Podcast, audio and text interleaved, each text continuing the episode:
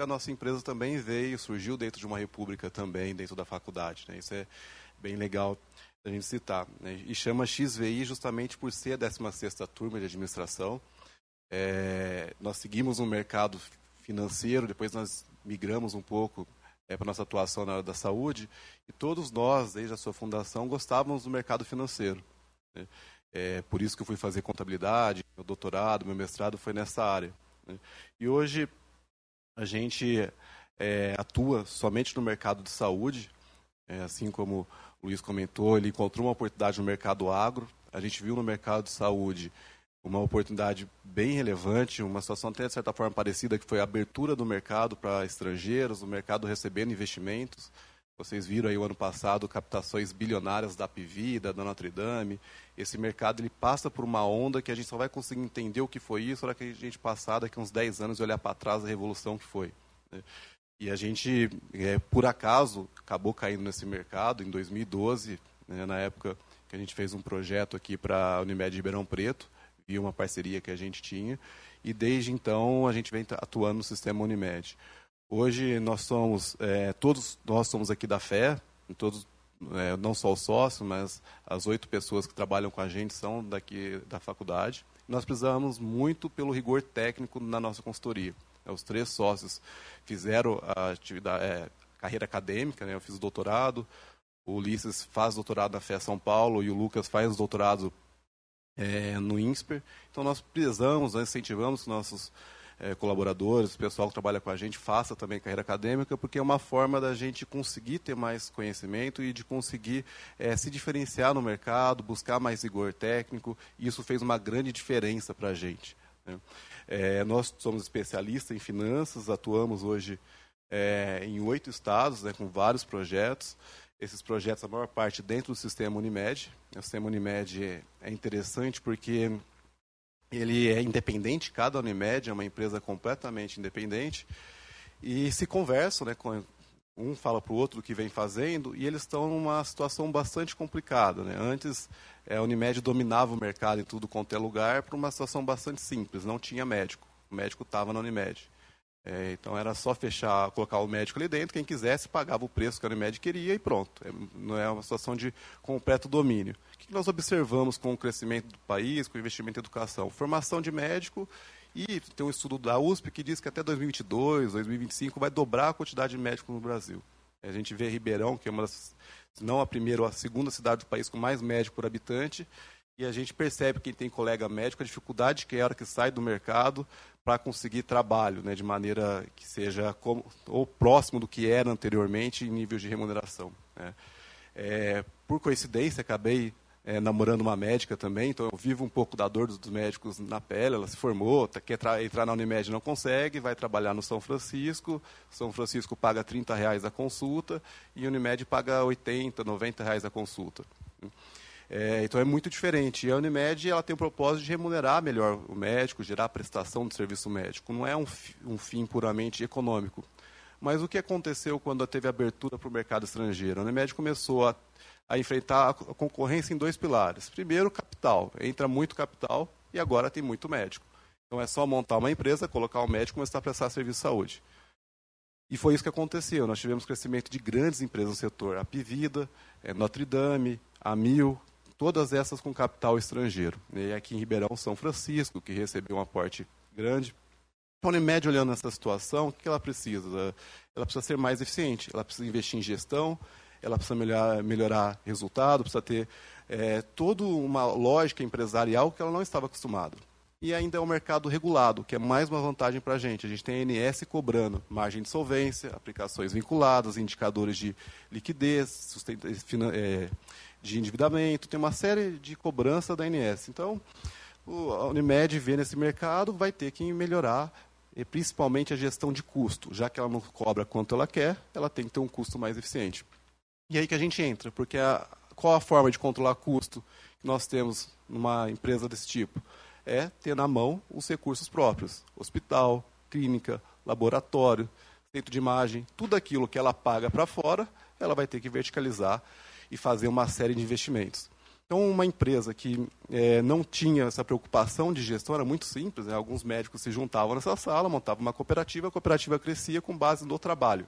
Agora precisam ter unidades de negócios que são completamente diferentes da prestação de serviço em consultório. E nesse cenário, os Unimedes começam a investir em verticalização, construir hospital, e a gente vai entrar então com o nosso conhecimento em planejamento financeiro, conhecimento em análise de habilidade, a parte contábil, e a gente se especializou nisso, né, em é, de saúde, mais especificamente em cooperativa. E cooperativa tem mais um adicional bem interessante. Né? Quem faz a diretoria de uma cooperativa é médico. Então, assim como tinha o problema de profissionalização que você encontrou no setor, a gente também encontrou. Os médicos não entendem nada de finanças, em, em sua maioria. Então, precisava contratar pessoas que entendessem de finanças. E nós, então, se nós colocamos como uma solução para esse mercado. E desenvolvemos vários é, modelos é, diferentes de captação, BNDES, e o mais recente, que ganhou muito destaque, foi a constituição de um fundo de investimento imobiliário para construção de hospital. Foi o primeiro do Brasil, a gente fez esse projeto é, e deu muito certo. A, a, cota é negociada em bolsa hoje, HUSC 11, e outras Unimedes estão seguindo esse modelo também. Né? Então a gente seguiu nesse, nesse formato. Mas Queria falar um pouquinho também sobre as características da, do consultor, da carreira, porque na segunda-feira nós tivemos um evento e falamos um pouco sobre a empresa também. Né? Esses são os valores da nossa empresa e define um pouco o que se espera de um consultor. Né? O mercado de consultoria, a gente preza por isso, competência rigor técnico a primeiro momento, porque se ele quer contratar alguém para fazer o que ele não sabe, essa pessoa tem que saber fazer. Né? Às vezes a gente brinca muito com o mercado de coaching, que tem muito coaching que não, não sabe o que não é treinador suficiente para poder ensinar outra pessoa a fazer. Então a gente precisa de pessoas que tenham conhecimento. E uma forma da gente garantir esse conhecimento é com certificações, com a carreira acadêmica. É. Outra coisa também de conhecimento é não dá para ter conhecimento em todas as áreas. É, no começo da consultoria a gente quis atuar é, agro, é, comércio, varejo, a gente via que toda vez que a gente entrava no mercado era tributação específica, é, características é, regulatórias diferentes, métodos de operação completamente diferentes, a gente ficava muito perdido. Né? Demorava, cada projeto era uma curva de aprendizagem enorme. Ou a gente teria uma pessoa, algumas pessoas específicas em cada área, o que uma grande consultoria é, consegue ou tenta fazer, ou a gente ficava específico no setor. E nós decidimos por seguir na área da saúde. É, hoje, é, são raríssimas empresas de consultoria que são exclusivas no setor da saúde. É, eu conheço mais duas empresas que atuam na parte de custos de saúde. Na parte de planejamento financeiro só de saúde é, é bem difícil de encontrar. Eficiência e efetividade, né, a gente entra para gerar resultado. E isso na área da saúde é bem legal, porque a gente consegue gerar resultado muito rápido. Né? É, o mais básico que a gente aprende na academia já gera resultado numa empresa é, tão grande como é uma cooperativa e que não tem nada de gestão. É, exemplo, curva ABC de carteira, é, ciclo PDCA, é, matriz SWOT, todas aquelas ferramentas básicas que a gente aprende tem aplicação. Né? A gente achei que eu nunca falei, oh, se eu chegar falando dessas coisas lá, o cara vai achar que eu sou é, idiota, né? mas na verdade traz muito resultado, né? porque tem tanta oportunidade para melhorar que o mais básico já começa a dar resultado e você vai aprimorando. Né? A gente tem cliente que está com a gente há sete anos e cada ano a gente consegue gerar uma economia significativa para eles. Né? Então é facilmente eles perceberem que o que eles pagam para a gente é muito pouco perto do valor que a gente gera. E, é, e tem que ficar muito claro para eles é, em consultoria isso. Trabalho duro, tá? não é fácil trabalhar com consultoria. A gente, eu viajo todo domingo, volto toda quinta-feira para Ribeirão. É, estamos sempre em hotéis é, bons, outros ruins. Tá comendo muito bem, às vezes muito mal, dormindo pouco. Então tem uma questão de trabalho é, bem significativa. Quem tem uma vontade de trabalhar, ah, quero trabalhar certinho, oito horas por dia, ter a minha carreira é, convencional, mercado de consultoria não vai servir. Né? É, uma das consultorias que eu queria entrar no começo de faculdade era bem company. Eu adorava aquele negócio de ficar viajando o mundo, trabalhando com consultoria, cada cliente uma realidade diferente. Isso dava muita, é, assim, realmente me chamava muito interesse. E foi quando eu, desde a faculdade, resolvi seguir para o mercado de consultoria, né, já que os dois maiores sonhos de carreira meu fracassaram, que era ser jogador de futebol e ter uma banda de rock. Né. A, a banda de rock ainda toquei um pouco na faculdade, mas os dois sonhos fracassaram e a carreira de consultor foi algo que eu ainda tinha muito prazer em fazer. Eu gostava disso e gosto disso. Né? Comprometimento, dedicação ao cliente, a gente vive com o cliente, tem o WhatsApp, ele liga de madrugada, ainda mais médico, porque médico, como ele, ele trabalha em horários diferentes, ele acorda às 5 da manhã, ele fim de semana está atendendo as pessoas, ele, ele acha todo mundo dá plantão de domingo também, então não tem muito é, isso de tempo. Né? E essa relação com o cliente é extremamente importante. É, e autonomia, a gente precisa chegar lá e resolver o problema. Não tem níveis de hierarquia em consultoria, não funcionam é, tão bem assim, né? Você tem o consultor, ele tem autonomia para já chegar, implantar e falar, porque se tiver que toda vez voltar para casa para descobrir e voltar com a resposta, isso não funciona também. Então ele já chega, identifica o problema e já vai implementando a partir dali. Né? Então essas são algumas características, né? É, de consultor. Essas são algumas das maiores empresas do mercado né, que trabalham com consultoria. Não confundam consultoria com auditoria. Tá? A consultoria ela tem a intenção de agregar resultados, de melhorar resultado econômico financeiro e não de verificação de contas, de achar erros ou validação né, com o trabalho de asseguração. Mas o cliente não sabe disso. Então, às vezes, a gente chega como contratado como consultor pela diretoria e vai falar com o gerente. Então chega lá no gerente, vê lá de terno, o cara fica morrendo de medo, nossa, vai mandar alguém embora. E às vezes manda mesmo, porque você faz uma reestruturação de organograma, né? O tal downsizing, faz redução de cargos e acaba mandando, é, reduzindo o mesmo cargo. Né?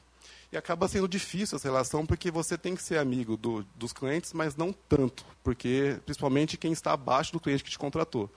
Porque você precisa, em algum momento, avaliar de forma pessoal o desempenho daquela pessoa, o desempenho daquela área, e muitas vezes passa por reestruturação. É ruim quando isso acontece, mas faz parte do trabalho enxergar de maneira impessoal se aquela área está sendo ruim, não é porque a pessoa, você gosta da pessoa que você não vai poder é, melhorar. Né? Você tem, na verdade, você é contratado para isso, pautado em resultado. Hum. tem baixa barreira financeira, é uma sala e alguns computadores e uma mesa. Muito fácil entrar no mercado por esse aspecto, mas muito difícil pelo aspecto é, de conhecimento. É, você, para dar consultoria, você tem que ser alguém demora muito tempo para isso. Né? Então, de todos os marketings que a gente utilizaria, o marketing de conteúdo seria a melhor forma. Né? Você ser reconhecido pelo conteúdo que você gera. Por isso que a carreira acadêmica agrega nesse sentido. Né? Porque se é um professor, é porque ele conhece daquele assunto. Né? E aluno também é um potencial cliente. Né? Porque normalmente ele vai lembrar, nossa, estou com problema de custos. Vou lembrar lá do, da aula do Boca, vou falar com o Boca para me ajudar a resolver o problema. Né? Então a carreira acadêmica acaba gerando referência para o mercado de consultoria também. O mercado de consultoria é muito interessante porque ele não tem crise. Teve em 2009, isso aqui é um dado dos Estados de, de, da Inglaterra, eu não achei dados do Brasil, especificamente o mercado de consultoria, mas é um mercado sempre crescente, porque em situação ruim, estabilidade econômica vai melhorar resultado. Quando está bem, você vai gerar investimentos. Né? Então a gente tem consultoria na baixa e na alta. O melhor ano para a gente foi o ano passado, que teoricamente foi um ano ruim na economia. Né?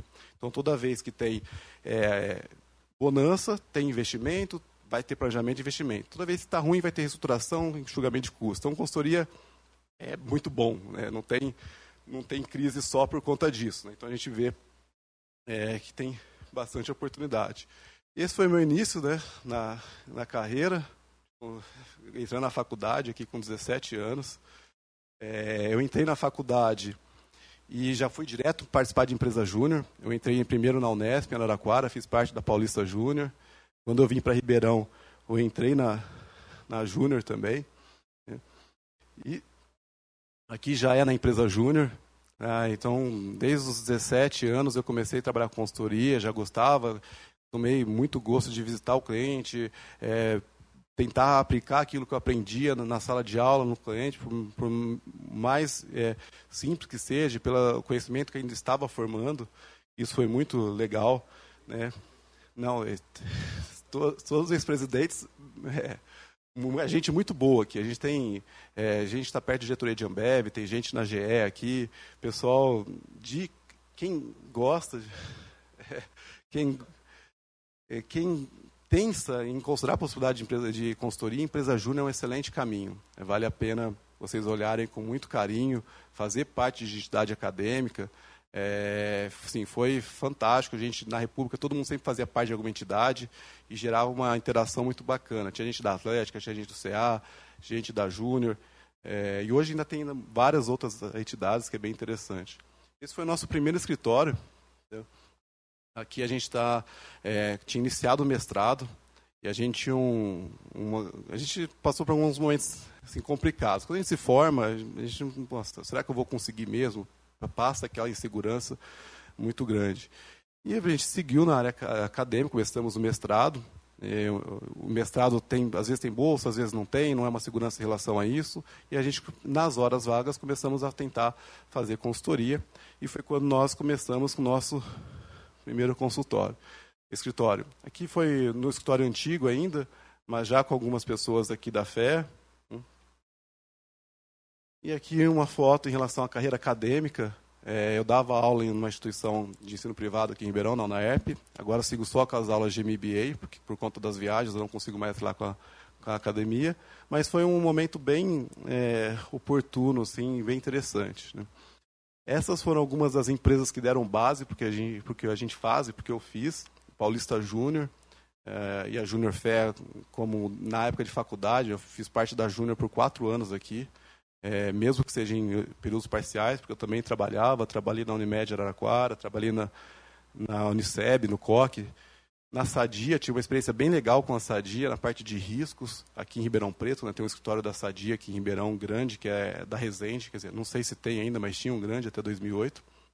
E tive uma experiência bem é, útil no, hoje em dia, que é a Gradual Investimentos, que eu trabalhava como agente autônomo de investimentos.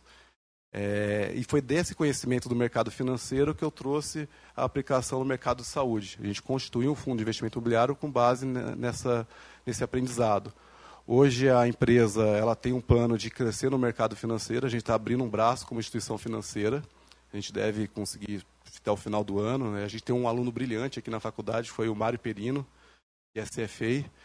Ele é colega nosso também, deve de alguma forma participar com a gente, ajudar a gente na, na estruturação disso e vamos levar a atuação para o mercado financeiro. Por quê? Porque o mercado financeiro ele tem uma, um propósito real, ele serve para uma economia real. E qual é a economia real que a gente vê aqui? Eu tenho Unimed precisando construir um hospital, um negócio é, extremamente interessante, e eu preciso de capital e eu tenho uma série de investidores médicos, inclusive, que querem investir em algum projeto. O médico está investindo lá numa poupança, num CDB ruim, enquanto que ele poderia estar tá investindo nesse hospital. Ele só não sabe como fazer isso e na instituição financeira a gente vai criar instrumentos que ele possa investir, segregar risco ou reduzir risco, né, de modo que ele consiga proporcionar às Unimedes fazer esses investimentos. Tá? Esse foi um pouquinho da minha trilha aí dentro da, dessas empresas. E dois livros sobre o setor para quem quiser conhecer um pouco mais, que é um bom, que é o do Vicente Falcone. Vicente Falcone se tiver que falar que é um consultor famoso no Brasil, é ele. Ele tem maior empresa de consultoria da América Latina. É uma, é uma empresa. É, ele é engenheiro, ele ganhou muita escala é, na época da abertura pro, do mercado brasileiro para o mercado internacional e teve como principal case a Ambev. Ele foi consultor da, da Sadia e ele que quem leu o Sonho Grande é outro livro bem interessante. Ele conta muito a história dele e eles ajudou muito o desenvolvimento de qualidade, de eficiência de processo, toda a lógica de engenharia para gestão ele levou. A Falcone Consultoria. É, Falcone Consultores é uma empresa que atua em vários setores, né, já, tinha, já chegou a ter um faturamento de 400 milhões, então imagina o que é uma consultoria ter um faturamento de 400 milhões. É, é, é bem significativo. E professor de engenharia também. Né? Esse foi um dos livros que eu gostei muito, contando a história dele como consultor. O outro é uma, outra, uma visão que a gente tem sempre como crítica no setor, né, para quem trabalha como consultor, né, que é essa aí, ah, o cara te rouba o relógio depois vai te dizer as horas. Né. E, na verdade, ele conta muito como que as grandes consultorias fazem isso. Né, é uma experiência sobre a McKinsey, que é uma das maiores do, do mundo. Ele até faz uma brincadeira que a taxa de crescimento da McKinsey é tão grande que em 2060 todos os habitantes da Terra seriam consultores da McKinsey.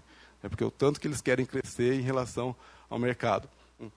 Mas é uma, uma sátira, né? mais uma piada em relação à atuação de consultoria, sobre o jargão, principalmente para quem vai para São Paulo, né, gosta de falar várias coisas em inglês, bullet, end of day, fica usando vários termos que às vezes você fala, nossa, o que ele está falando mesmo? A gente que é um pouco do interior acha isso estranho, mas em São Paulo é muito comum, né? falam, a gente fala EBITDA, os caras falam EBITDA, e, e, vários termos que os caras usam é, budget em vez de falar orçamento, e ele fica brincando com essa gíria, com esse jeitão de, de consultoria.